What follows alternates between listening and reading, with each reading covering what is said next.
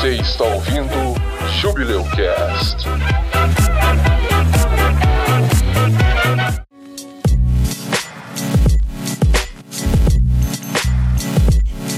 E aí, pessoal? Vocês devem estar tá esperando um momento engraçado ou inusitado que tipicamente existe no início dos programas. Esse episódio é um pouco mais sério do que o costume que a gente costuma do que o costume que a gente costuma fazer, fantástico. Do que costumamos fazer, mas ainda assim tem uma discussão muito interessante, muito útil, extremamente atual e que pode ajudar muita gente. Sem falar do convidado incrível que a gente trouxe hoje. Esse começo vai servir como alerta e conselho para você que tá ouvindo. Se você você acha que você tem algum problema psicológico causado ou agravado pela pandemia, seja ansiedade, transtornos de humor, dificuldade para dormir, tristeza recorrente ou qualquer outro tipo de desconforto, procure ajuda. Se você não sabe quem buscar, veja a matéria desse episódio no nosso site bicodocorvo.tk com órgãos recomendados pelo psicólogo Sérgio Marçal presente nesse episódio. Como ele disse, tristeza normal, o adoecimento não. Se proteja e se mantenha saudável. Toda a equipe do Bico do Corvo e do Jubileu Cast manda boas energias e deseja o melhor a todos. É nóis!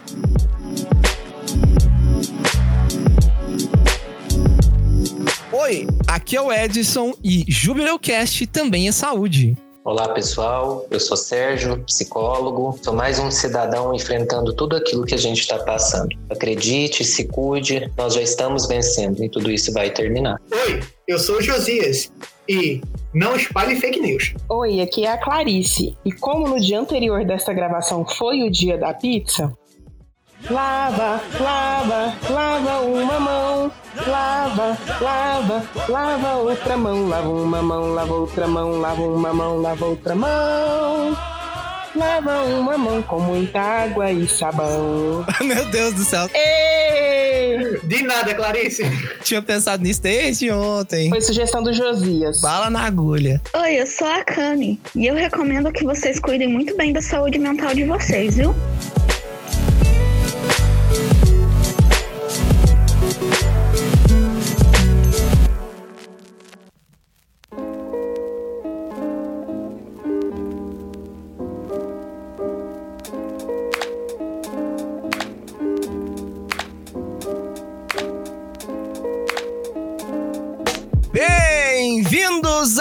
Um episódio do Jubileu Cast, o Júbilo dos Podcasts. E hoje vamos falar de um assunto muito intrínseco à, à situação atual do mundo. Hoje vamos falar de um assunto que tem a ver com a sua mente, que tem a ver com a sua saúde. Hoje vamos falar de como você enfrenta os problemas que surgiram recentemente, como que você consegue é, atravessar e, e, viver melhor, né? Hoje a gente vai falar de saúde mental, vai falar como que a, a gente pode conseguir viver bem com o mínimo de sofrimento possível. E para isso, hoje a gente tem um convidado muito especial, que é o Sérgio Massal. Ele é psicólogo, ele tá aqui no comitê de enfrentamento da cidade de Uberaba, mas por favor, Sérgio, se apresente pra gente. Olá, pessoal, eu sou Sérgio, sou psicólogo, tô no trabalho com a psicologia em Uberaba, vão fazer 14 anos. Sou pai da Valentina, do Matheus, sou trabalhador da rede de saúde mental de Uberaba. Sou uma pessoa que através da psicologia como um dos elementos da minha vida, encontrando formas de me posicionar no mundo e de entender a vida e de dar sentido para a forma como eu enxergo a vida e para o meu fazer profissional, podendo dar um sentido objetivo e útil para ele, que é ajudar a cuidar das pessoas e ajudar as pessoas a se encontrarem assim como a gente faz. Então, ao longo desses 14 anos, já fiz algumas coisas na área de pessoas com deficiências, múltiplas deficiências. Há 10 anos na área de saúde mental, trabalhando com pessoas com transtornos mentais, desde criança crianças a adultos e também usuários de droga, tanto na prefeitura quanto no consultório. É um pedacinho aí do que a gente faz. Muito obrigado por ter aceito o convite, por falar aqui com a gente sobre esse assunto. Eu que agradeço a oportunidade. O Sérgio aqui vai auxiliar e muito a gente nesse assunto. A gente vai fazer algumas perguntas para ele, vai falar da vida profissional, vai falar da vida pessoal. Então, fica com a gente que hoje esse episódio está muito legal e com certeza você vai conseguir tirar coisa que talvez você leve até pra vida toda. Vamos lá!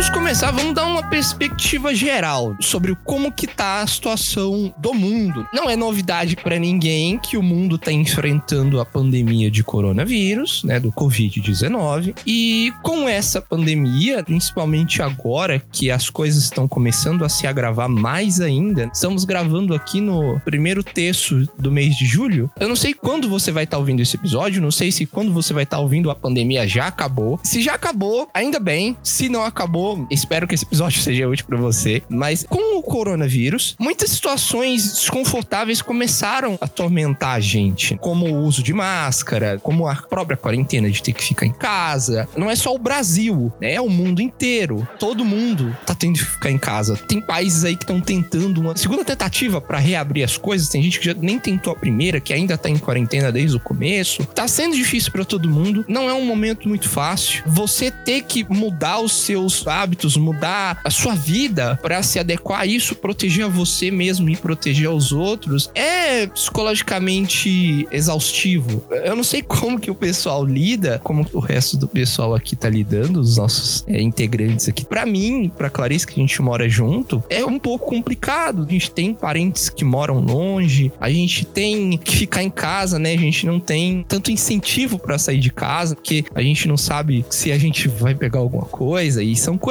que, infelizmente, ficam rodeando os cantos da mente da gente. Para dar esse conceito geral, para falar sobre isso, eu vou começar fazendo algumas perguntas pro Sérgio. Sérgio, como que é tratar das pessoas na quarentena? Como que tá afetando a mente das pessoas em geral? Então, Edson, nós vivemos uma situação que ela é inédita para o mundo, né? Uma situação semelhante a essa foi vivida há mais de 100 anos atrás. De lá para cá, a sociedade ela se modificou absolutamente a nível de ciência e tecnologia e informação e comunicação e ampliação da comunicação. É, o último episódio de epidemia, de pandemia que nós vivemos semelhante ao Covid-19 foi a gripe espanhola em 1918 e ela levou a uma morte até o número atual que nós temos três vezes maior. Então a nossa sociedade ela não conhece uma situação como essa. Né? Nós estamos falando de uma situação de 102 anos atrás e que tenha afetado o mundo todo, né? tenha caminhado para o mundo todo. E de repente aquilo que mais caracteriza o ser humano lhe é retirado de alguma maneira, que é a liberdade né? e a necessidade da gente se proteger e entender o, o isolamento social ou o distanciamento social não como um trancamento por trancamento, mas como um cuidado. Isso leva também a ressignificar alguns conceitos e entender que a gente está, na verdade, como você disse, cuidando uns dos outros, mas está lidando com limitações que produzem angústia, que produzem ansiedade, que produzem sofrimento.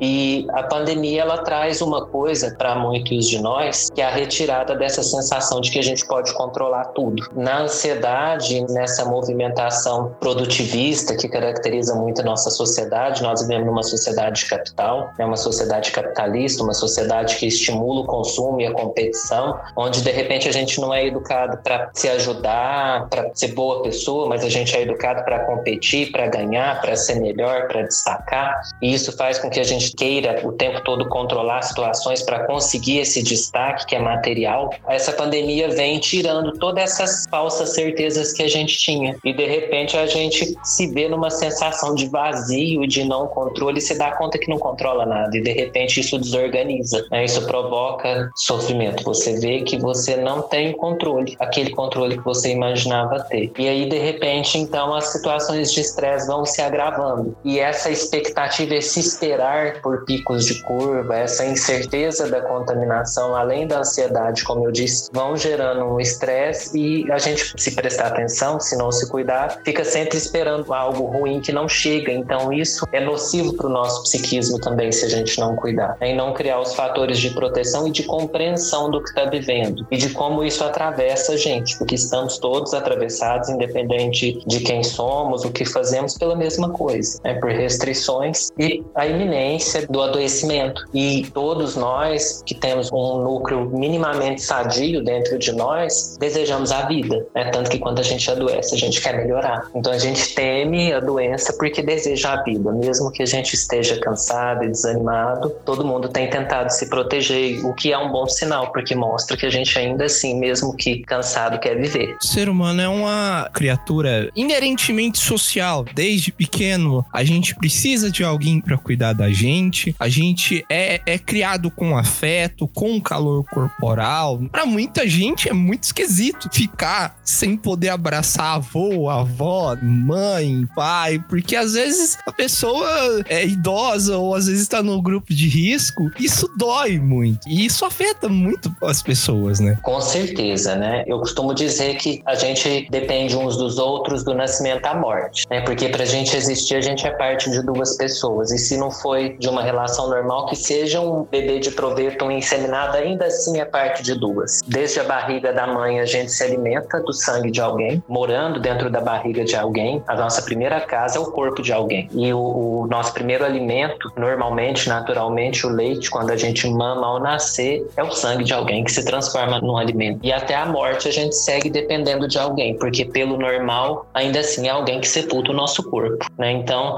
a gregariedade, essa essência de viver em grupo, ela permeia a nossa vida como um todo. A criança, quando vai saindo daquela voracidade do egoísmo, por volta dos dois, três anos, ela começa a brincar em grupo, que é quando as crianças param de brigar pelo brinquedo e começam a socializar. Na adolescência, a gente está ligado ao grupo e tem sensação e necessidade de pertencer a um grupo, né? E pode observar que os adolescentes têm comportamentos muito semelhantes, usam cabelos semelhantes, roupas semelhantes, com algumas pequenas diferenciações. E nós estamos sempre vinculados a grupos em todos os lugares por onde a gente passa. Então, quando isso é retirado, isso de alguma forma produz um, uma sensação de estar tá perdido, uma perda de referência, né? um esvaziamento de referência. E a gente precisa ir situando e ressituando todos os dias, porque isso de alguma forma gera em nós uma sensação de desamparo e de negligência, porque o controle do que nós estamos vivendo não está objetivamente na nossa mão. A gente não consegue achar ou encontrar alguém que possa cuidar e proteger integralmente a gente, e então a gente se sente desamparado e negligenciado, assim como a criança, em muitos momentos do seu desenvolvimento, sente. Então, toda essa situação mexe muito profundamente nas vivências emocionais de cada um de nós, se a gente for observar. E aí o desafio é o cuidado possível para cada um, e uns com os outros, e uns pelos outros, e a solidariedade ela é fundamental, porque inclusive nessa proteção uns dos outros, que tira a gente do egoísmo e da voracidade, a máscara não é só para mim, é para o outro, como você disse, às vezes a doença para mim não vai significar nada, eu vou sair bem, mas para o outro pode ser fatal. Tira a gente desses elementos egoístas e de competição quando a gente consegue despertar para a consciência e vai ampliando um sentido de existência, porque nós somos estimulados à competição e ao egoísmo, que são elementos também da infância emocional. Né? A criança que acha que o mundo gira ao seu redor, porque ela é satisfeita desde sempre, né? desde que existe. Dentro da barriga, na gestação, ela tem conforto térmico, filtro de luz, porque está dentro da barriga, de impacto,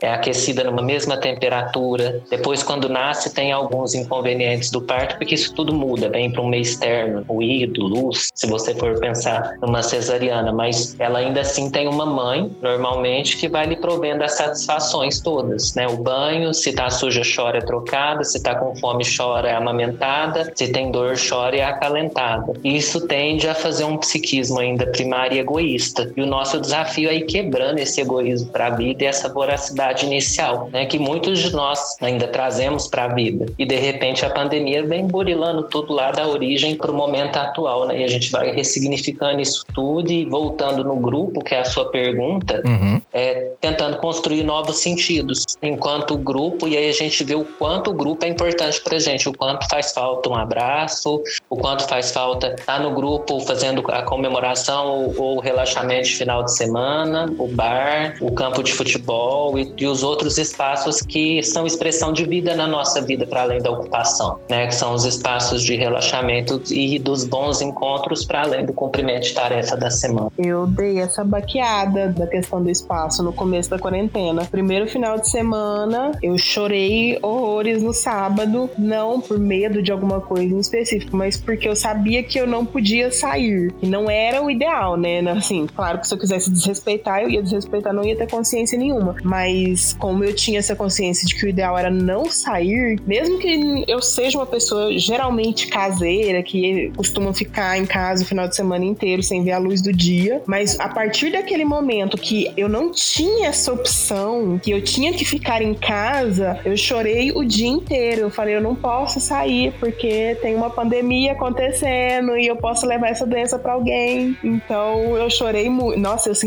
muito muito. Primeiro final de semana que aqui na cidade fechou as coisas, eu chorei demais. Depois acalmou. Aí tem as outras coisas que envolvem, mas desse negócio de espaço, de você ter a, a liberdade de sair, isso foi uma coisa que me pegou no começo. O caseiro, ele pode sair se quiser. Se eu sou caseiro, eu tô em casa por escolha, mas se eu quiser, eu posso sair. Só que aí na pandemia vem uma interdição, né? A gente não pode. E se sai, de repente, está sujeito a sanções. Ou seja, isso muda a forma como a gente se relaciona com o mundo. E os movimentos emocionais que a gente vai fazendo ao longo de tudo isso, nós estamos com um terço do ano vivendo isso, né? Nós, aqui em Uberaba, por exemplo, foi decretada calamidade em março. Já tem quatro meses de decreto. É um terço do ano. A gente nunca viu isso. Eu me lembrei agora de um autor, um teórico da psicologia, que é o Piaget, que ele fala do desenvolvimento da criança, que ele se dá em movimentos de acordo com a, a maneira que as novas situações são apresentadas. Existe a, primeiro a assimilação, quando a gente se depara com a situação e sente os impactos do novo, né, dessa nova situação, da aquisição desse novo esquema. Depois existe a acomodação, onde a gente vai construindo maneiras de lidar com aquilo e vai sentindo, e depois a equilibração, e aquilo passa a fazer parte da nossa vida. De alguma maneira, a gente está passando da assimilação para a acomodação. Claro que nós não vamos gerar equilibração, porque isso vai ser algo transitório assim a gente espera, mas vai fazendo com que a gente tenha que buscar recursos para dar conta de entender o que, que é isso, inclusive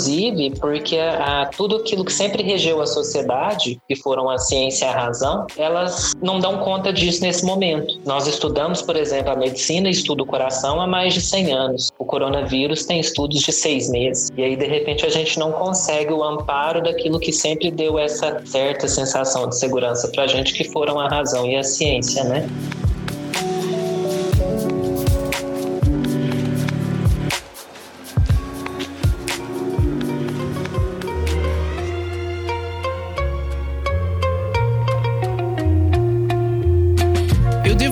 Feito alguma consulta com um psicólogo, né, propriamente dito, na minha vida uma ou duas vezes, né? Isso não quer dizer que seja mais fácil para mim, mas de todos aqui, a Clarice, ela consulta regularmente, né, né, Clarice? Fala aí pra gente como foi a sua experiência com a psicologia, se ela te ajudou, como que foi, se o que você teve de experiência com a psicologia tá te ajudando nessa quarentena? Então, porque eu sou uma pessoa muito sortuda, eu comecei, né, o acompanhamento no final do ano passado, já de várias situações pequenas que estavam juntando e chegou um ponto que eu não, não tinha mais como se eu não procurasse ajuda. Já estava sofrendo desde o meu mestrado. Eu custei a terminar a documentação do meu mestrado por causa disso. Eu já troquei figurinhas com o Sérgio a respeito disso numa outra ocasião e consegui resolver, né? Tanto é que eu consegui terminar toda a documentação. Gente, foi um peso que eu tirei das minhas costas, da minha vida. Só que, hora que acabaram as sessões que estavam programadas no meu acompanhamento, a psicóloga me deu alta. E era começo de março. E aí o que, que aconteceu no final de março? Quarentena. Eu falei assim, gente, eu recebi alta só por causa que ia começar essa quarentena mesmo. No começo eu dei uma desequilibrada boa, mas voltou, tô fazendo acompanhamento, já remarquei retorno. Semana retrasada, tive uma crise de ansiedade no meio do trabalho, o Sérgio tava junto, ele que me, me acudiu no dia. E tem me ajudado muito a não surtar mais, porque não tem como eu falar que eu não tô surtando porque eu comecei essa quarentena morena, fiquei loira, aí pintei meu cabelo de roxo, aí eu não gostei do roxo, eu passei o azul, aí eu não gostei do azul, eu voltei pro loiro e agora eu tô esperando chegar a tinta ruiva aqui em casa que eu comprei pela internet para ficar ruiva. Então, aconteceu da gente se mudar de Minas Gerais pro Paraná pouco antes da pandemia estourar e a gente tinha muitos planos, sabe? Muitos planos de começar a nossa vida do zero aqui no Paraná. E foi muito frustrante, porque eu passei no vestibular vestibular para cá e eu finalmente ia conseguir recomeçar uma vida acadêmica e de repente eu me deparo com a tal da pandemia. Tudo fechado e tudo que eu tinha planejado, que eu estava disposta a recomeçar minha vida, que estava parada há muitos anos, de repente voltou a ficar estagnado. E foi muito frustrante, muito frustrante. Planos que a gente tinha que eram para dar certo para esse ano também não deram certo. Agora a gente tá aí, às vezes a gente fica bem, às vezes a gente fica mal, São os males que a quarentena trouxe. Todo mundo tinha planos que alguns estão em pausa, outros a gente não sabe se vai acontecer. Mas é tipo assim, o que a gente consegue fazer é ir empurrando a bola pra frente, né? É, o que dá pra fazer. Você ainda consulta, mesmo na pandemia, você ainda tem o acompanhamento, cara? Não, não, não tô tendo acompanhamento, porque eu cheguei no Paraná esse ano, já peguei o encaminhamento e aí estourou a pandemia pelo SUS. Então ainda não saiu a minha consulta pro psiquiatra. Eu tô fazendo uso de medicação com as receitas que foram emitidas por um clínico geral e aí elas estão sendo renovadas por seis meses para evitar ao máximo o contato da gente com o posto de saúde. Às vezes eu tenho umas crisezinhas, eu tento me virar com exercício de respiração, com apoio do meu marido, com apoio de amigos. Também eu tenho um amigo que ele é psicólogo, ele me ajuda numas horas de surto, conversa comigo e é isso que tem segurado as pontas, sabe? É assim que eu tenho feito meu acompanhamento nesses últimos momentos. É como o Cami estava falando, quando a gente está no momento de aperto, a gente recorre a quem consegue. No caso, seja familiar, seja amigo. Inclusive, eu sou amigo desse mesma pessoa que a Cami tinha falado aí, que é psicólogo também. Um abraço, Eric. Ele me salvou recentemente de uma crise de ansiedade que eu tive. Eu acho que já percebeu também que eu não, não sou, digamos assim, uma pessoa que é muito calma. Eu tenho um pouco de ansiedade e eu acho que uma parte dessa eu puxei da minha mãe, porque ela tem, diferente de mim, muita ansiedade, ao ponto de ela, nesse momento de quarentena, ela não conseguir mais sair de casa, porque se ela consegue ver pessoas sem usar máscara corretamente, sem fazer a devida higiene, ou até mesmo uma aglomeração considerável, chegar em casa pode ter certeza que ela vai ter taquicardia, ela vai ter crise de ansiedade e vai ser complicado. As pessoas que estão saindo de casa é eu e meu padrasto para poder fazer as coisas de necessidade, seja ir na farmácia, seja ir para ir fazer compras ou até mesmo seja para resolver qualquer outro tipo de problema que a gente não consiga resolver de casa. Uma pessoa que tem ansiedade e também tem TDAH, que é transtorno de déficit de atenção e hiperatividade, fica mais complicado ainda, pelo menos para mim, porque eu sofro disso, pois você fica muito mais preocupado com os outros do que até mesmo consigo mesmo. Além da minha mãe, eu tenho a minha avó, que é uma senhora de idade também, e que mora praticamente comigo. Aí a gente tem que ter todo um cuidado redobrado para as pessoas que vão vir para cá, necessita, para poder a gente fazer toda a asepsia para evitar qualquer tipo de contágio. Aí fica todo mundo temeroso. Aí eu queria até te perguntar, Sérgio, para as pessoas assim, que já tinham um problema pré-existente até mesmo antes da explosão da quarentena, é realmente mais complicado passar por esse período de quarentena assim? Pessoas que já estavam fazendo até mesmo acompanhamento antes, mas pararam por conta da quarentena, como foi o caso da Cami, ou então pessoas que não faziam nenhum tipo de acompanhamento antes, mas estavam planejando começar e não conseguiram começar por conta do coronavírus. É mais difícil. Juntando a sua pergunta com essa outra aqui também, a quarentena, ela, mesmo para quem não tenha, né, que começa a quarentena entre aspas saudável, como que, que essa pandemia contribui, né, pro surgimento desses transtornos mentais, para ter a saúde mental debilitada? Então, é, é bem interessante ouvir vocês falando que a gente fica vendo assim, como se fosse uma imagem de um filme passando, né, de uma situação, porque é tudo que tem sido recorrente na vida de todos nós. Quando a Clarice fala, eu pintei o cabelo de uma cor depois de outra, depois de outra, né? Quando a Cami fala da crise de ansiedade, da mudança de cidade, de um plano interrompido, né? quando o Josias fala, só saio eu e meu padrasto, é, a fala dele lembra assim de quase que de uma guerra, de um estado de sítio, dessa coisa de fazer o básico, o essencial, o mínimo e preservar a vida, típico da guerra. Quando a Clarice fala do cabelo, parece que fala de uma tentativa de ir colocando novo, de ir colocando coisa nova, novos sentidos, novos significados e mudando de fora para dentro para dar conta de viver esse dentro em interação com o fora que não tá legal, que tá totalmente alterado. De fato, toda essa situação ela é produtora de um estresse importante e todo estresse agudo ou estresse grave, se não tratado, ele pode levar ao adoecimento mental. Para quem já tem um diagnóstico ou já vem de uma situação de sofrimento que já gerou um adoecimento, que já faz um tratamento, é preciso um cuidado para isso não agravar. E mesmo quem não tem, quem ainda não se via doente, mas se via em situação de fragilidade ou se vê fragilizado, acho que todos nós estamos nesse momento passando por isso, é preciso cuidado, porque pode se produzir adoecimento. Os agravos são evitáveis se houver cuidado adequado, e a gente precisa lembrar que a saúde mental não está fora do campo da saúde. Ela foi por muito tempo negada, meio que para retirada do campo dos cuidados, mas hoje as pessoas já começam a despertar porque o sofrimento começa começa a nos empurrar para isso. E aí a gente precisa lembrar que qualquer demanda de saúde se agrava se não se trata. Se a gente não tratar uma pressão alta, que é uma coisa relativamente simples, pode surgir um AVC ou um infarto. Se a gente não trata um sofrimento, o sofrimento é natural da existência. Quando eu vejo os meus planos quebrados, quando morre alguém que eu amo, quando eu perco o emprego, quando há eventos negativos de vida. Mas se eu não trato isso, isso pode se transformar em uma doença. Né? Então, algum sofrimento é natural da existência, mas o adoecer é evitável. É preciso sim cuidar, porque toda essa situação pode levar ao adoecimento, principalmente porque ela está se arrastando além do que a gente achou que fosse se arrastar. Né? As curvas, os picos de curva em cada lugar estão diferentes. As capitais já estão fazendo e saindo dos seus picos, mas no interior nós estamos com retardo de tempo. E aí, de repente, esse sofrimento vai se arrastando, né? E a gente precisa se cuidar no meio disso. Em situação de quarentena, a gente vai falar mais disso mais pro final do episódio, né? Os próximos blocos a gente vai dar dicas, vai falar de programas para prevenção, para auxílio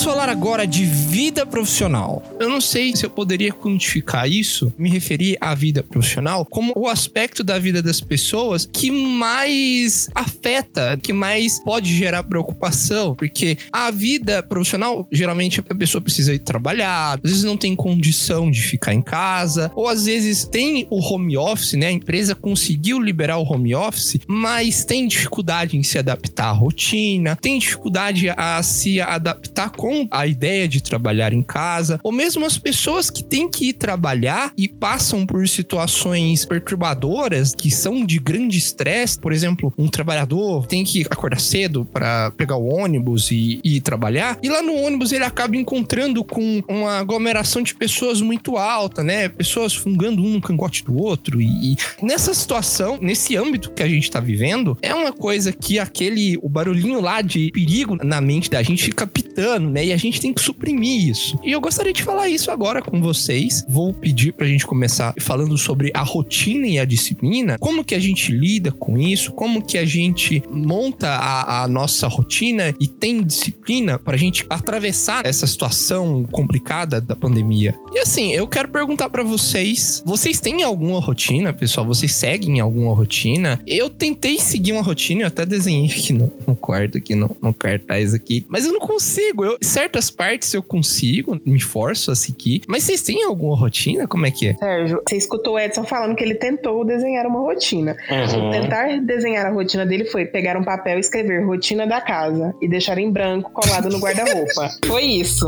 Eu sou uma falha, desculpa. Vergonha da profissão. Eu tentei, gente. Eu tentei. Eu juro pra vocês que eu tentei. Quando começou essa coisa de quarentena, eu falei assim: olha, eu vou ficar mais em casa. Eu já tinha costume de ficar mais em casa. E eu falei: olha, eu tenho que ser produtivo. Eu tenho que me forçar a ser produtivo. Eu criei dois papeizinhos, né? Primeiro, as regras, né? Por exemplo, deixar a mesa limpa, se vestir de acordo como se fosse trabalhar. O que eu não estou fazendo.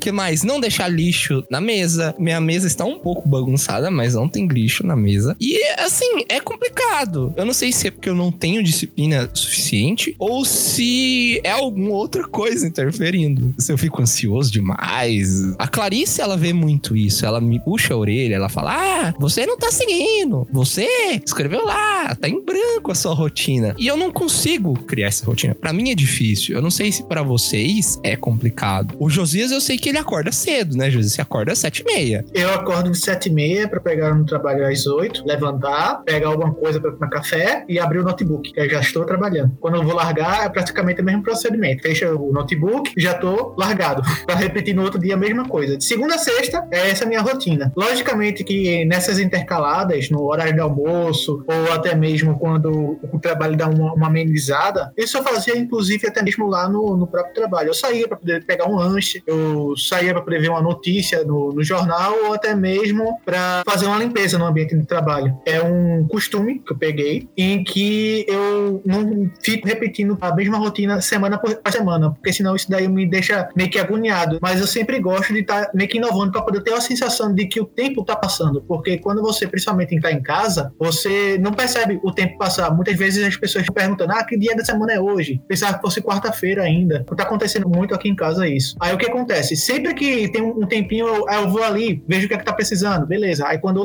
largar, eu já sei que eu vou precisar ter que sair para fazer a compra, ou sair para sacar dinheiro no caixa até mesmo fazer alguma coisa dentro de casa. Foi difícil ser no começo, Josias? Cara, não foi tão difícil assim no início, não, porque já tenho uma certa experiência, assim, por causa dos meus outros trabalhos. Inclusive neste que eu tô agora, eu já cheguei a trabalhar de casa alguns dias. Eu já tinha uma certa experiência, mas no início, quando eu comecei a minha aventura pelo home office, era muito difícil, porque é muita coisa e se você deixar ali, tira a concentração. Principalmente quem tem TDAH, perde a concentração com um piscar de olho. Piscou de olho, eita, uma borboleta batendo as asas, e você já vê ela, acompanha ela, o movimento dela todinho. Aí você já vê o pássaro passando perto dela para tentar pegar, e você já fica aéreo. Uma coisa é saber da sua condição e você minar isso daí justamente para poder você conseguir focar no trabalho. Eu preciso desse trabalho por causa disso e disso e disso. Eu não posso postergar, porque se eu postergar, vai complicar mais ainda a minha vida. Sérgio, com isso eu te pergunto, com o relato de Josias, o meu relato, né? Eu não sei, eu não tenho nenhum conhecimento de psicologia. Eu sou formado em administração, tenho só um raso conhecimento ali de gestão de pessoas, nada além disso, mas eu sei que, pelo menos para mim e para quem tá querendo desenvolver, a rotina é o primeiro ponto para começar com o pé direito, né? Para você ser produtivo, principalmente no home office, que tem os confortos de casa, né? E você tem que ficar ali, nossa, tô aqui de short, camisa. Qual que é o seu conselho para quem tá querendo ser produtivo, que tá em home office, tem essas dificuldades de trabalhar em casa, que tem dificuldade de criar e seguir uma rotina? Então, a rotina ela tem uma função de organização mental. Pode observar que pessoas ansiosas, elas têm dificuldade, inclusive, de estar de férias. Algumas pessoas eu conheço, por exemplo, que programam as férias, porque não conseguem não ter tudo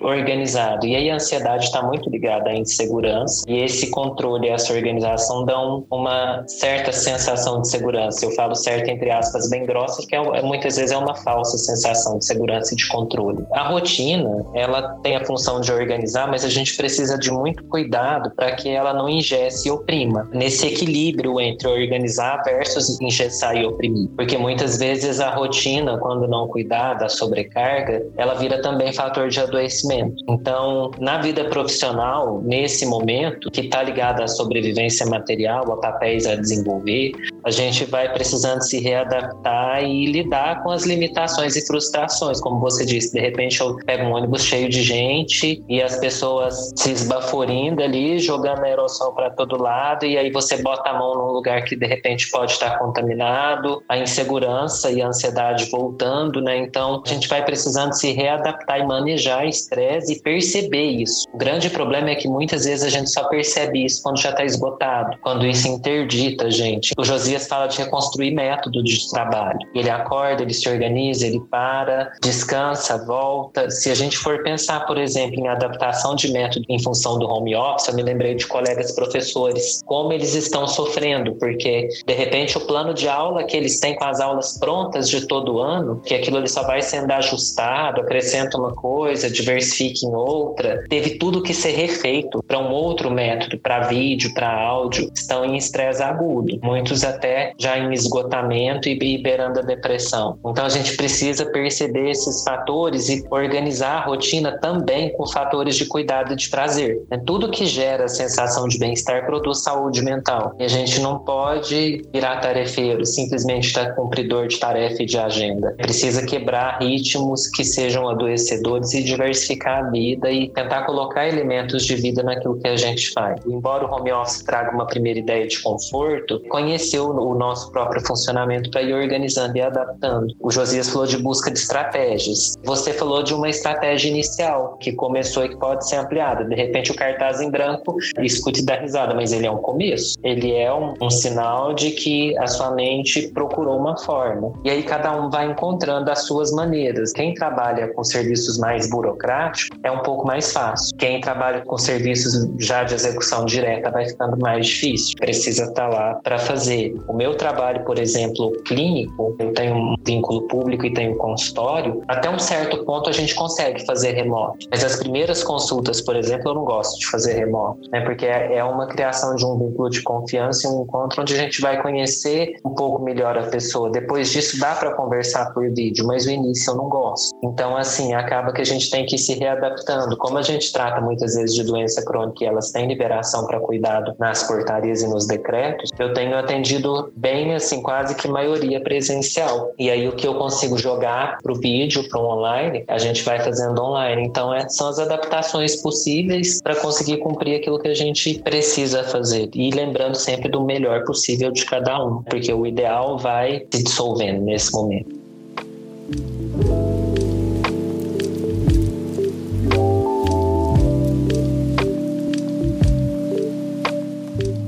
Muita empresa aí que paga locação, aluguel aí do local. Muitas empresas estão descobrindo que não precisam ter uma localidade para o funcionário trabalhar. Não precisa ter um ambiente de trabalho propriamente dito. Um exemplo bom, uma empresa que eu trabalhei, que iniciou esse incentivo de manterem, de manter os seus colaboradores em casa. Ela é uma empresa de telecomunicação aqui da região. Ela tem alguns call centers aqui na região, né, que recebem ligação. E com a criação, a criação dessa iniciativa, começaram a se instalar telefones, um terminal em que você recebe as ligações e você pode receber essas ligações em casa. E o que, que aconteceu? Muitos desses call centers estavam vazios, porque não podia se aglomerar. Hoje as restrições estão sendo um pouco mais leves, mas ainda assim tem muita gente trabalhando em casa e muita gente que tá tendo que ultrapassar essas dificuldades, tendo que aprender a trabalhar de casa, aprender a ter disciplina e, e seguir os seus horários. Esse efeito de trabalho em casa, esse efeito de ter as pessoas, ter entes queridos trabalhando ali do seu lado, não indo trabalhar, não tendo que pegar ônibus para trabalhar, né? No caso do juiz, ele só acorda e liga o computador para fazer o que ele tem de fazer. Tem criado situações que, em parte, né? Eu até queria compartilhar com vocês aqui. Por exemplo, eu tenho visto muitos vídeos no YouTube, não, não erros de gravação, mas erros ao vivo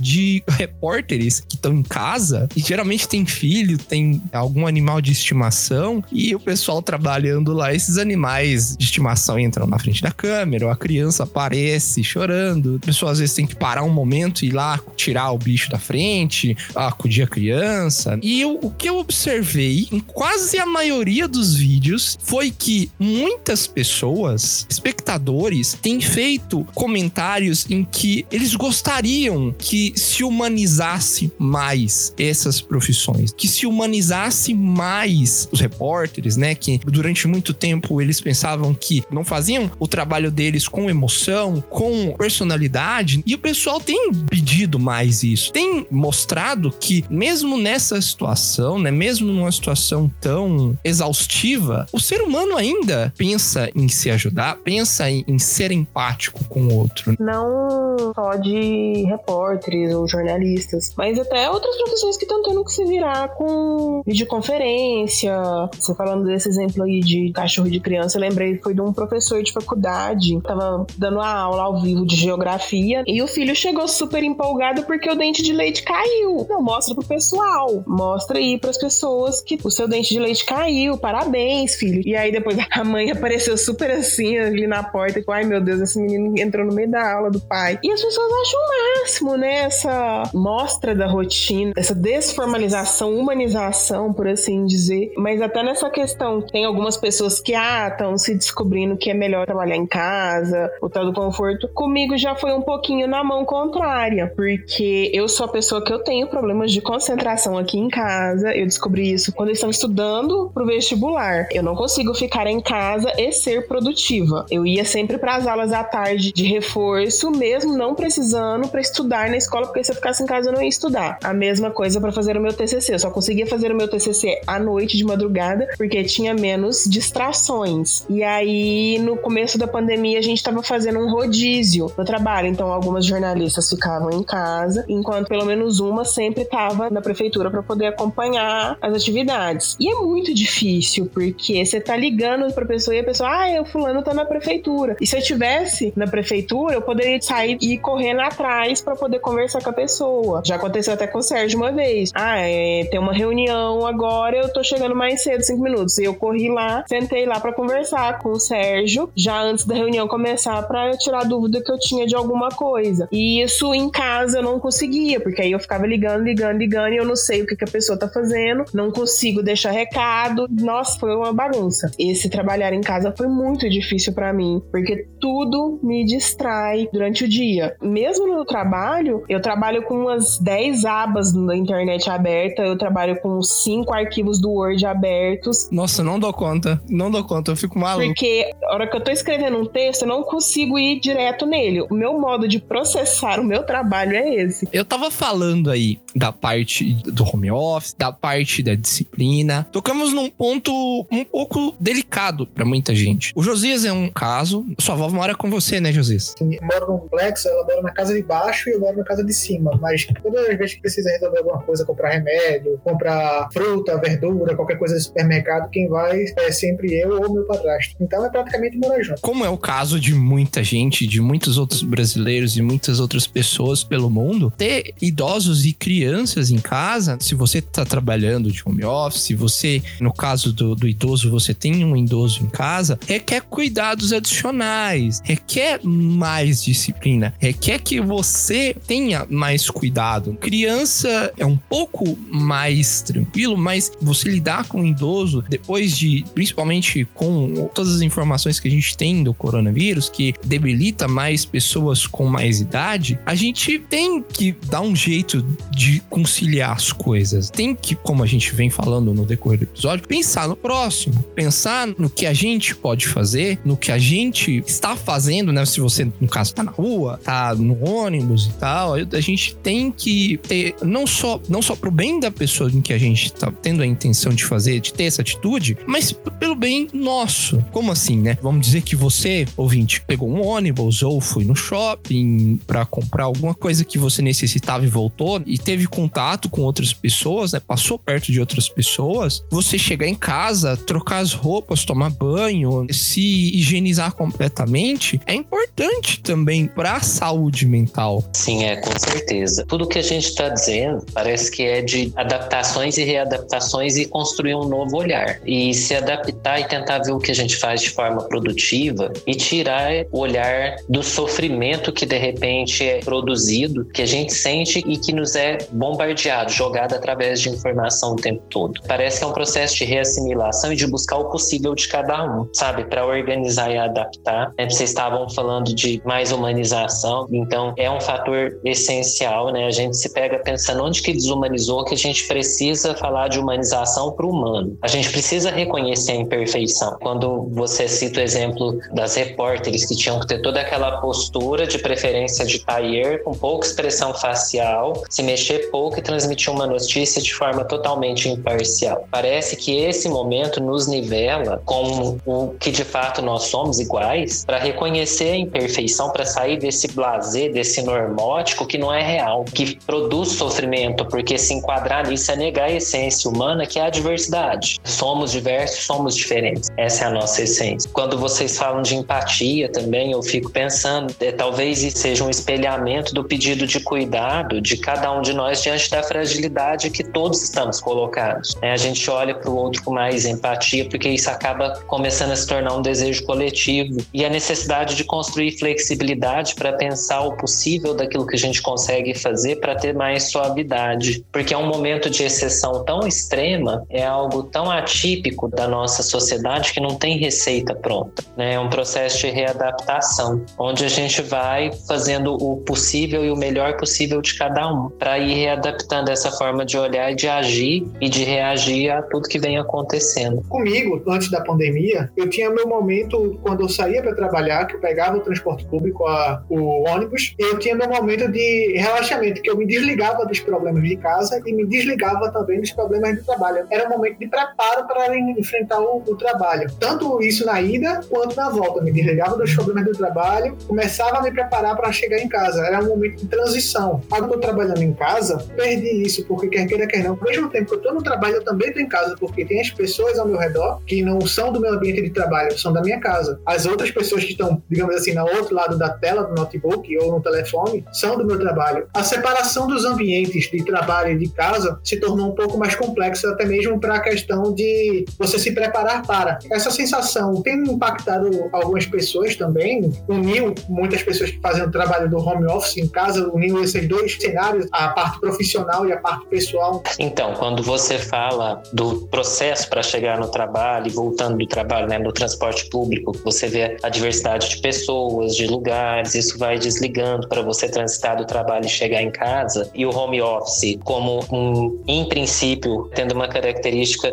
de isolamento, e aí como desligar se eu vou estar trabalhando dentro de casa? Eu desligava no caminho do ônibus, vendo pessoas, coisas, lugares. Como que eu vou desligar para tentar relaxar e diversificar a vida se eu vou estar em casa o tempo todo? Precisa desse cuidado de fazer os momentos do trabalho, sabe? Para não ter a sensação de que está trabalhando o tempo todo, porque o trabalho está dentro de casa. Precisa ter referências de horário, tentar estabelecer referências de horário claras, de tentar relaxar da maneira possível. Hoje a gente tem relaxamento guiado na internet, leituras curtas que não vão cansar ainda mais a mente, porque de repente trabalhando em casa tá com trabalho intelectual o tempo todo na frente de tela, cansa desde a visão até a mente. Então, leituras curtas ou áudios, música, a saída, às vezes dentro do possível e tomando todos os cuidados, né? A caminhada de máscara, para poder ir produzindo essa sensação também de quebra da rotina, porque de repente para que a rotina do home office não confunda com a rotina da vida privada e pareça que é uma rotina só. E que para não dar essa sensação de que está trabalhando o tempo todo e que está trabalhando muito mais e de repente se cansando muito mais, né? Então, procurar as formas de diversificar, de relaxar e de fazer o que gosta da maneira possível. Citei, por exemplo, leitura, música, a caminhada, mas cada um vai de repente também encontrando outras formas de fazer aquilo que gosta, filme, enfim. Algum tédio vai haver, não tem jeito, a gente está ficando muito isolado e chega uma hora que parece que as opções vão acabando, mas de repente ligar para conversar com alguém que gosta, trocar ideias, falar dos sentimentos que estão atravessando todos nós com pessoas próximas, que aí vai ajudando a passar por isso.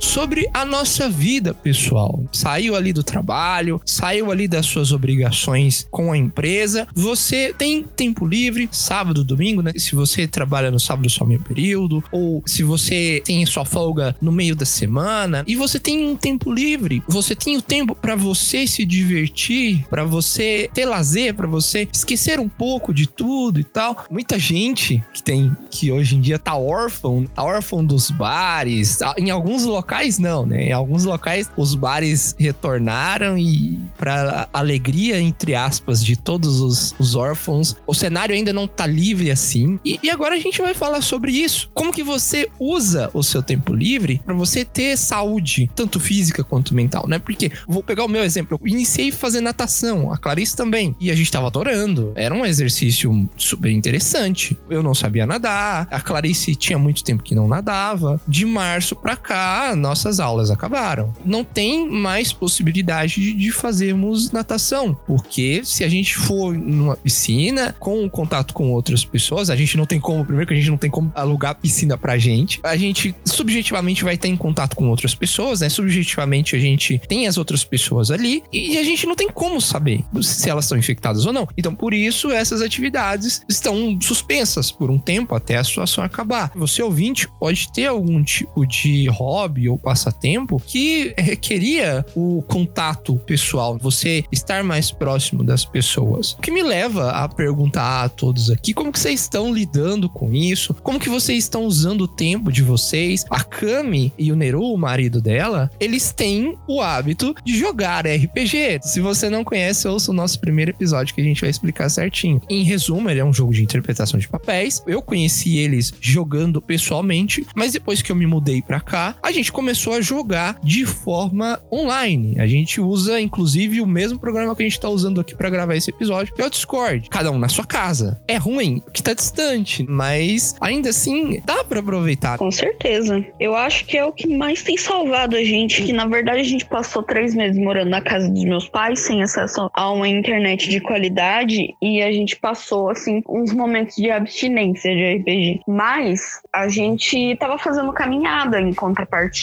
sabe? A gente tava procurando outras atividades para compensar um pouco essa abstinência entre aspas. Agora a gente tem jogado RPG, que é o que tem mantido a nossa cabeça um pouco mais arejada, porque é uma atividade muito divertida, estimula a criatividade, estimula o nosso lúdico e a gente pretende voltar a fazer caminhada de novo, mesmo com máscara, porque depois que a internet chegou aqui em casa, na nossa nova casa, onde estamos morando só eu e ele, a gente meio que se desvirtuou das nossas rotinas, que a gente estava acordando cedo, fazendo tudo direitinho, e agora a gente não tá de novo, a gente tá com os horários meio trocados, dormindo até meio-dia. Então, é, a gente vai tentar se policiar para se reorganizar mas o RPG ele ajuda bastante, sabe? Ele te coloca numa posição de terceiro, onde você não precisa ser você mesmo necessariamente, e aí você se diverte, né? Você tem um momento de distanciamento dos problemas atuais, das preocupações atuais, e isso que tem sido o nosso momento de relaxamento.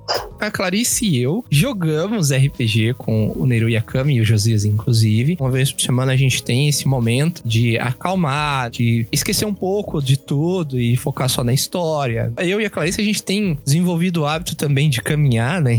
Uma vez. Maldito Pokémon GO. Comecei a jogar Pokémon GO, pegar esses bichinhos na rua. E é uma das coisas que tá me incentivando, desde que seja realizado com cuidado, coloque a máscara. Não fique passando perto de um grupo muito grande de pessoas. Não tem problema, né? Desde que quando eu chegue em casa também, eu troque a roupa e vá tomar banho. Vou me limpar e me higienizar. Desse assunto que a gente tá falando, levanta inúmeras outras questões, inúmeras outras situações que você, ouvinte, deve ter passado de forma similar. E o que me leva a perguntar pro Sérgio: Sérgio, como que você vê esses novos hobbies, o desenvolvimento de novos hobbies, de novos passatempos, principalmente para quem tinha passatempos que envolviam um contato com outras pessoas, ter que lidar agora, muito similar ao home office, mas como a gente tá falando de lazer, é um momento pra gente de se divertir. Como que a gente desenvolve esse tipo de interesse? Então, é, ouvindo a Cami falar e ouvindo vocês falarem, eu pensava na questão da plasticidade, da capacidade adaptativa de que nós temos e que é um desafio para esse momento, né, do possível. Uma vez que as nossas referências elas vão ficando meio perdidas, meio quebradas pelo caminho, em função da, das restrições todas. A gente precisa de fato se adaptar ao possível com atenção à ansiedade, à angústia, se a gente está conseguindo adaptar dentro do que a gente tem, seja com a internet, seja com jogos, seja com vídeo, e está conseguindo passar por isso, e está conseguindo se sentir minimamente bem, sob controle, está conseguindo preservar as nossas relações mais próximas, afetivas, de convivência, é isso. É o possível do momento para cada um. Do contrário, se a gente também, por outro lado, começa a perceber que está ficando muito difícil, a gente precisa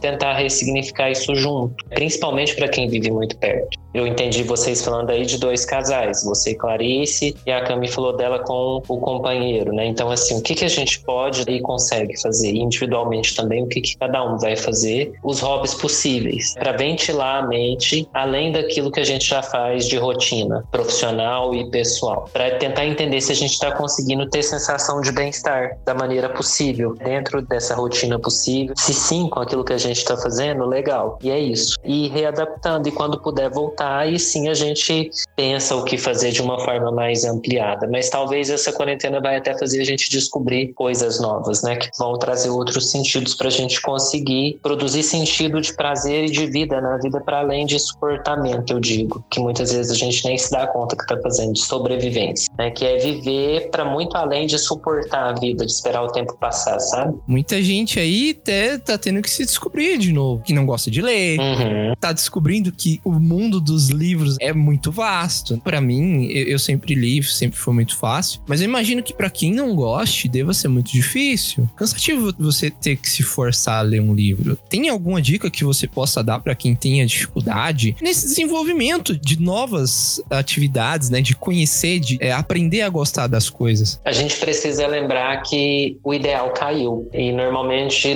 muitos de nós funcionamos nos cobrando dentro do ideal, do que precisa ser feito para fazer algo bom ou muito bom. Nesse cenário de vida que nós vivemos muitas vezes, de como eu comentei no começo, né, de competição, onde a gente tem construído dentro da gente alguns compulsores, algumas crenças irracionais, que é aquela coisa de que vença, não chore, seja forte, lute, né, que normalmente são os verbos que nos são colocados ao longo da vida. Até tem uma música da Pitty que eu acho bem legal nesse sentido, que ela tem um refrão que fala: pense, pare, compra, beba, leia, pare, não se esqueça, use, leia, ouça, diga, né? Ela vai cantando e vai dizendo, e é meio que assim, as ordens que a gente recebe ao longo da vida.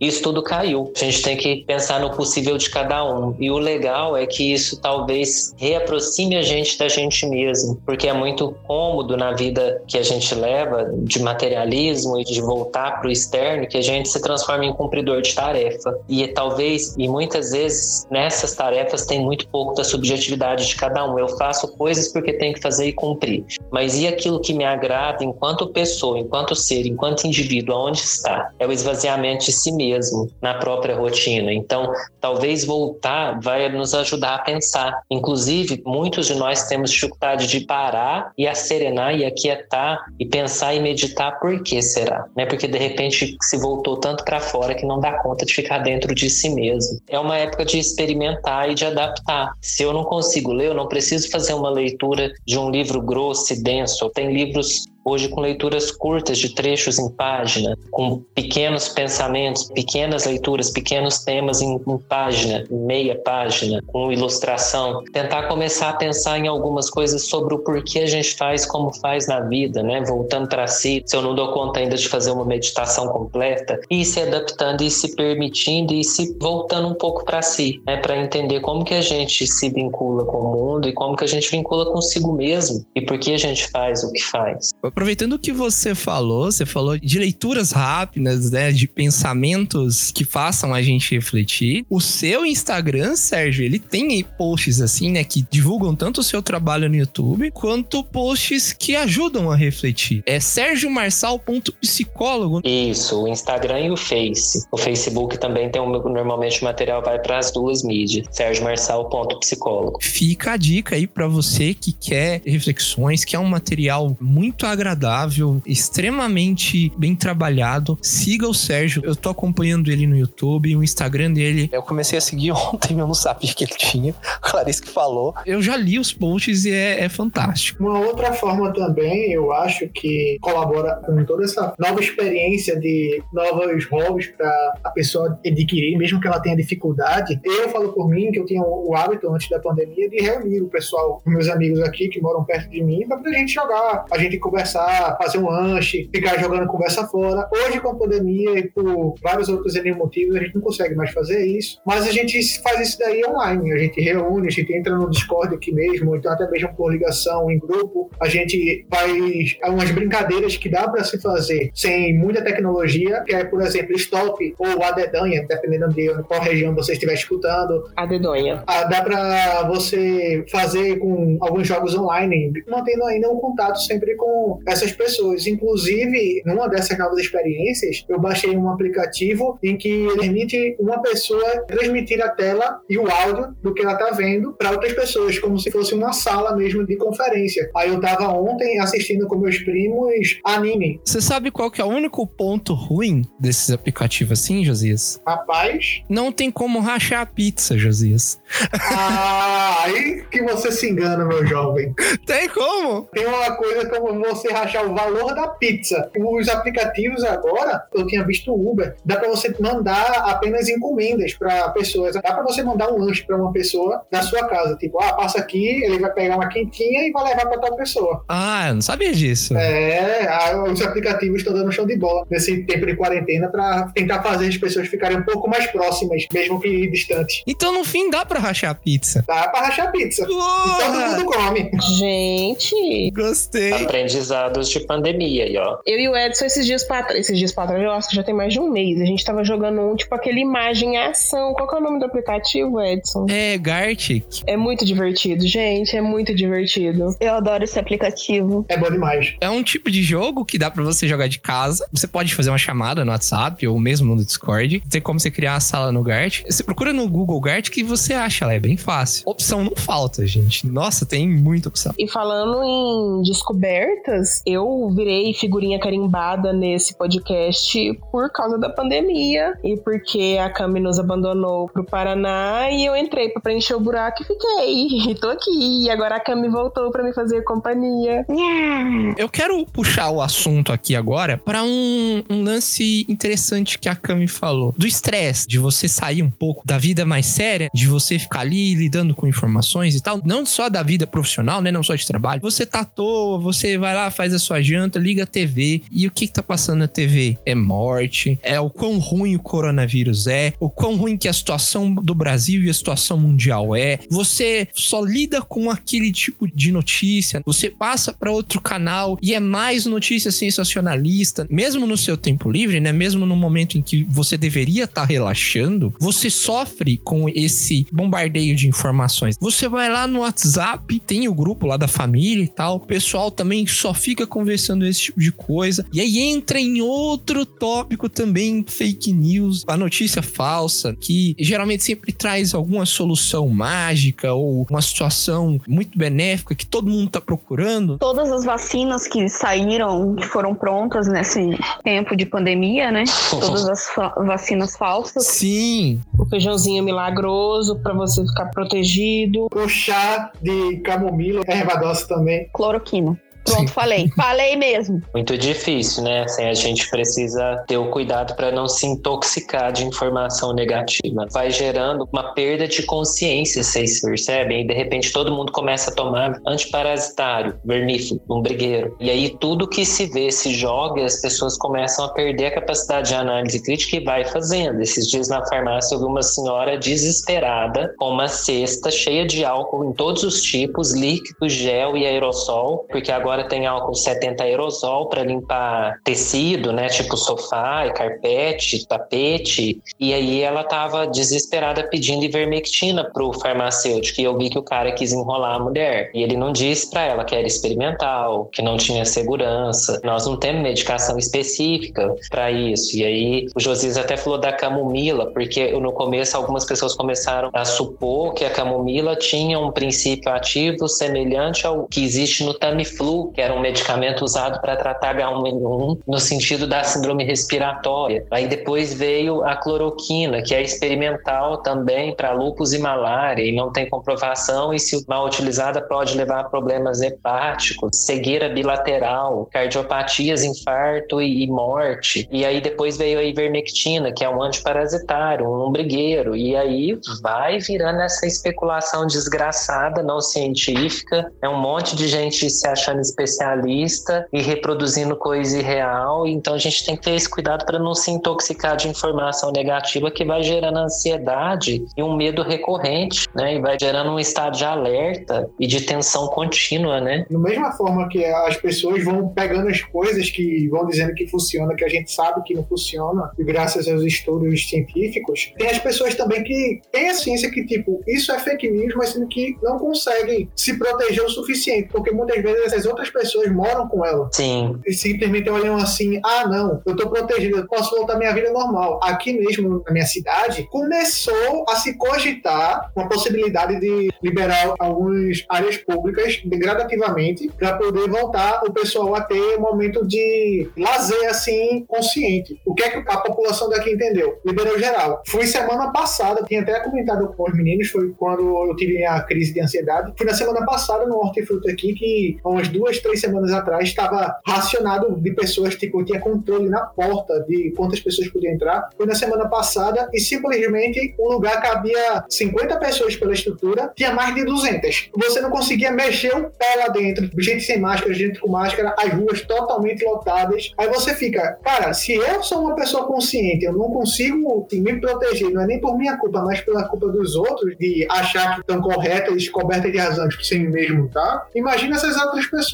Aí entra todo aquele bolo de ansiedade por conta de fake news e vai aumentando e vai aumentando. É, com certeza. Parece que o principal de tudo isso é despertar de consciência, né? Sobre tudo, desde as fake news, a, a medicação, ao respeito ao, a si mesmo e ao outro. Parece que é consciência e crítica, né? O pessoal tá banalizando a morte, inclusive não consegue ter a empatia pelo vizinho que perdeu um parente ou que teve um parente infectado pelo Covid e acha que é simplesmente número. Igual ao nosso presidente, que não é coveiro. O que acontece é que muita gente tá quebrando a quarentena simplesmente para poder ir ver o ficante ou para arrumar ficante. É totalmente ilógico. As fake news, elas espalham esse tipo de informação. Ah, esse negócio de achatar a curva não funciona, porque o certo é isolamento vertical. E as pessoas tendem a acreditar nisso porque é mais fácil para elas acreditar nisso. Nós, do Jubileu Cast, do Bico do Corvo, toda a equipe aqui, a gente recomenda a você, ouvinte, que sempre procure fontes confiáveis, seja o Ministério da Saúde, seja estudos comprovados, procure a fonte, nunca compartilhe informações assim sem saber. O Facebook recentemente ele lançou uma ferramenta, ele melhorou o seu sistema de compartilhamento, falando assim, olha, essa notícia aqui que você tá compartilhando, ela é de três ou quatro meses atrás, para tentar dar uma parada, né, dar uma travada nessas fake news. Bem como, vou fazer o seguinte, então, eu vou parar de ver do jornal, não vou olhar mais no WhatsApp, vou ignorar todas as notícias do WhatsApp e vou viver só com o que eu saber. Isso também gera problema, né, gente? Você se abster completamente de informação é você se abster completamente de um plano de como você vai agir. Tem que ser seguida um equilíbrio aí. Pelo menos para mim eu não consigo falar a partir daqui eu não quero saber mais. Eu procuro me conhecer para entender os meus limites ali de estresse, né? Até quando eu quero saber, principalmente quando a notícia é uma notícia muito impactante, eu procuro saber o que que é. Mas eu também não consigo deixar a TV ligada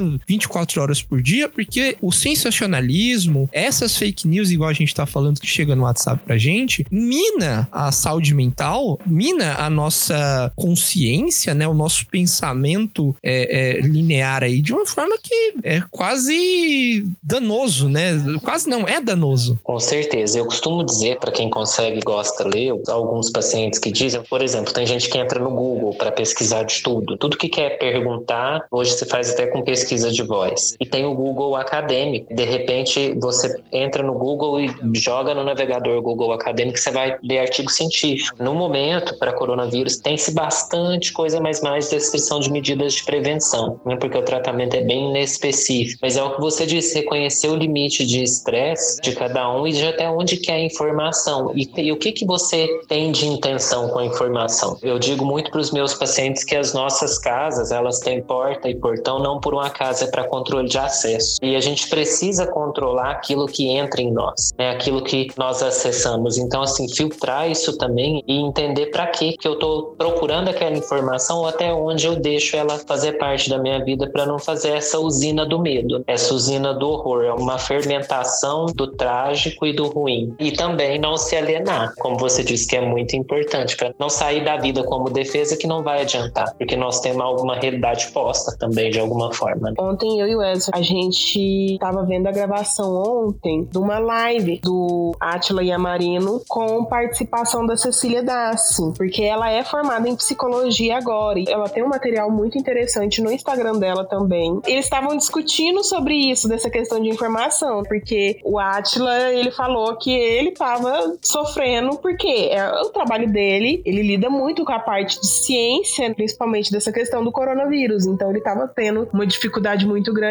e aí eles discutiram essa questão do filtro de informações. Eu tenho os pontos específicos de notícia, o que que eu faço? Todo domingo eu assisto Fantástico, porque é basicamente um resumo da semana. É um dia ou outro que eu lembro de ligar a TV, eu ligo no Jornal Nacional, mas é muito raro. Mas principalmente eu acompanho no Instagram o boletim das cidades que para mim são mais importantes. E eu ficava acompanhando e eu sempre falando pra minha mãe: mãe, toma cuidado, mãe. Que ela não tá acompanhando o jornal, né? Ela tá sofrendo de ansiedade também, tá tomando medicação para conseguir dormir, tá morrendo de saudade, porque a última vez que a gente se viu foi em fevereiro pro meu aniversário. O aniversário dela foi agora no meio da pandemia, a gente não pôde ver ela, não pôde ver a família do Edson, tá todo mundo morrendo de saudade. E a gente que tá sendo a ponte de informação para as nossas famílias, para explicar: olha, tá acontecendo isso, tem que tomar cuidado assim. Se vocês forem no lugar tal, toma cuidado esse assim, assim, assado. Pelo menos um mínimo de informação eu me vejo obrigado a ter. Saber pelo menos a situação em que a cidade tá. E assim, eu recomendo, se você não vê problemas, né? Se você quer pelo menos se manter o mínimo informado, seguir as páginas no Instagram, no Facebook da sua cidade, para você saber como que está em volta de você.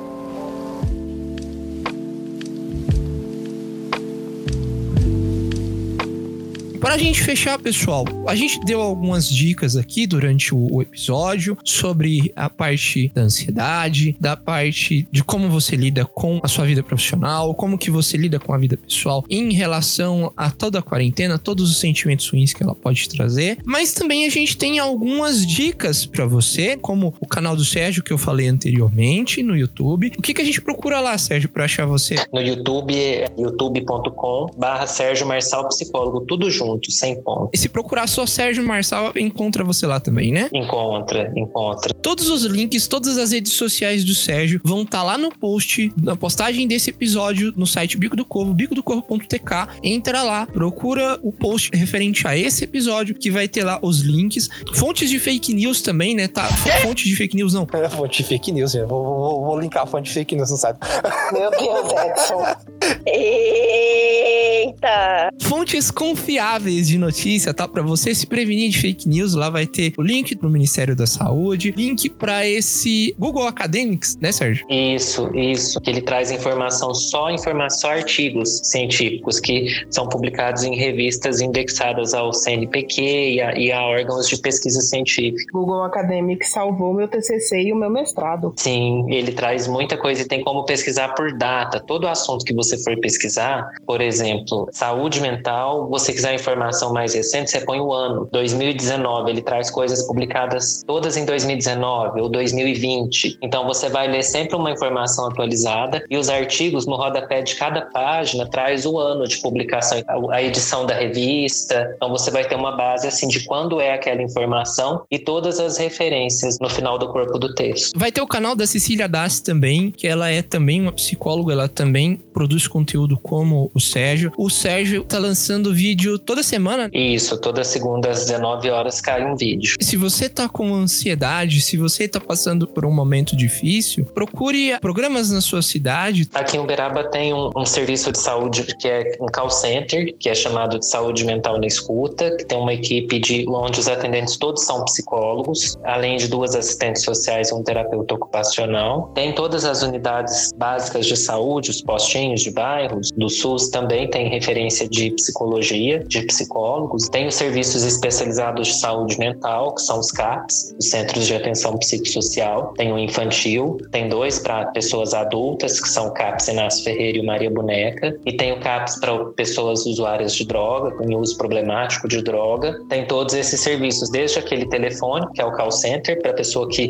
não se sente à vontade de sair de casa ou que precisa se preservar, até os serviços presenciais, que eu disse os postinhos de bairro, para casos mais leves, para o sofrimento que ainda não é uma doença ou doenças em fase inicial, e para os casos graves dos CAPs. Pra quem não é de Uberaba, pra quem tá ouvindo a gente e é de um estado diferente, de uma cidade diferente, tem algum outro local que você recomenda, Sérgio? A página do Ministério da Saúde na internet, ela tem um- uma parte de chat e de informação e de atendimento, também para informações, para tirar dúvida sobre Covid, sobre assistência, sobre exame, que está funcionando. Eu fiz um teste. Para quem está em, em sofrimento, tem também o CVV na sua cidade, o Centro de Valorização da Vida, que funciona plantão 24 horas, que é um atendimento, um acolhimento e escuta ativa. São voluntários e ele tem uma metodologia de escuta e levar a pessoa à reflexão para prevenção ao suicídio e, e acolhimento do sofrimento. Todas as cidades normalmente têm um número de atendimentos, se na cidade não tem, então mais próximo, cai para o mais próximo, que também é uma alternativa bem legal. E é 24 horas. Tudo isso que a gente tá falando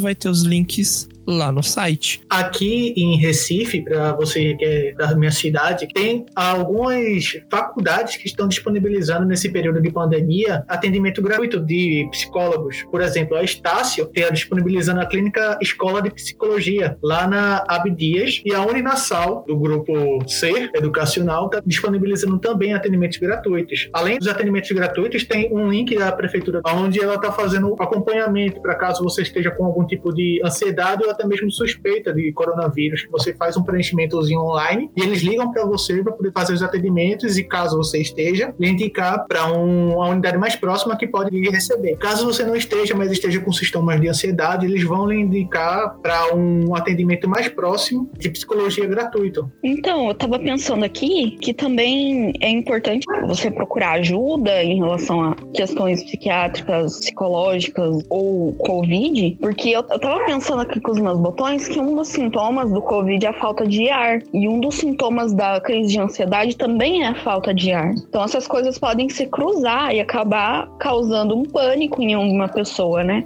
Então, é bom procurar ajuda. Com certeza, para quem já sabe, inclusive, que tem um sofrimento né, emocional, até mencionar isso, porque de repente você se vê diante de pessoas que não têm preparo para distinguir isso. E é muito bem colocado o que a Cambi fala, porque é muito comum pessoas em crise de ansiedade darem entrada no pronto-socorro e às vezes o atendente despreparado achar que ela está tendo uma queixa cardíaca. Então, sempre mencionar isso. E assim, dizendo do que nós falamos até aqui, tocar tudo isso que a gente não deu conta de tocar num lugar de cuidado, né? e não no lugar moral e de fraqueza. É tocar esse negado, esse reprimido, construir uma intimidade consigo mesmo e compreender que a nossa situação, embora profunda, ela é pontual e passa. E que a ansiedade, a tristeza que a gente sente, elas podem ser reativas, elas vão passar com a pandemia se a gente cuidar, se a gente se preservar, olhar para os passatempos possíveis, para os hobbies. Nós falamos de poesia, de meditação, de jogos, de música,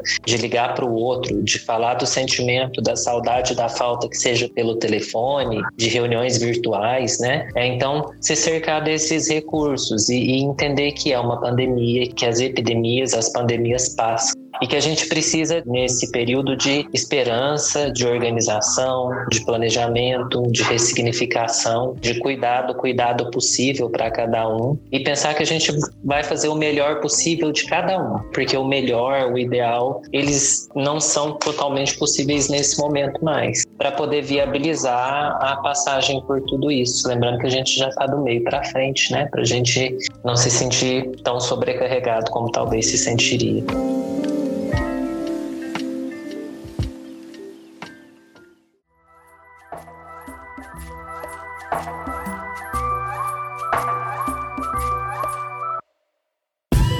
Muito obrigado pra você que ouviu até aqui. Sérgio, muito obrigado por ter aceitado o convite, por ter ensinado a gente tantas coisas interessantes nesse episódio, por ter trazido esse conhecimento que nesse momento do mundo, do Brasil, é muito, muito útil pra todo mundo. Muito obrigado. Eu que agradeço pela oportunidade, deixo meu abraço para vocês que estão aqui, para quem vier nos ouvir. Você falou aí das formas da gente se encontrar pelas minhas redes sociais e a gente está sempre por aí, tentando plantar alguma coisa positiva no meio dos espinhos e acreditar que a gente tem função uns para os outros, né? Então, estamos às ordens no que a gente puder fazer. Obrigada, Sérgio. Valeu, Sérgio. Muito obrigada, Sérgio. Imagina, nós estamos sempre juntos da maneira possível. Se você gostou desse episódio, não deixa de deixar o seu curtir onde você consegue deixar seu curtir. Deixa o seu comentário sobre o que você achou. Assina o nosso programa no Spotify ou pelo agregador que você tá ouvindo. Se você tem sugestão de episódio, você pode mandar pra gente pelo bico do corvo contato arroba gmail.com. Também a gente aceita críticas, elogios, sugestões. Você também pode mandar mensagem pra gente pelo formulário no site bicodocorvo.tk. Lá tem um formulário que você preenche envia pra gente e a gente vai te mencionar no próximo episódio com a sua mensagem sobre o que você falou. Sigam o Bico do Corvo nas redes sociais. Todas as redes sociais são Corvo do Bico, Instagram, Facebook e Twitter. Elas e o site são atualizadas diariamente com notícias sobre filmes, séries, jogos, animes, mangás, quadrinhos e tudo que há de bom. Sigam o Sérgio também, sergiomassal.psicólogo. Você procurar no YouTube Sérgio Massal, você acha ele também lá, o canal dele, que é atualizado semanalmente, como ele disse, todas as segundas-feiras às sete da noite. Então é isso, pessoal. Até o próximo episódio. Um abraço. Tchau! Protejam-se, galera. Tchau. Até a próxima. Tchau, gente! Yeah!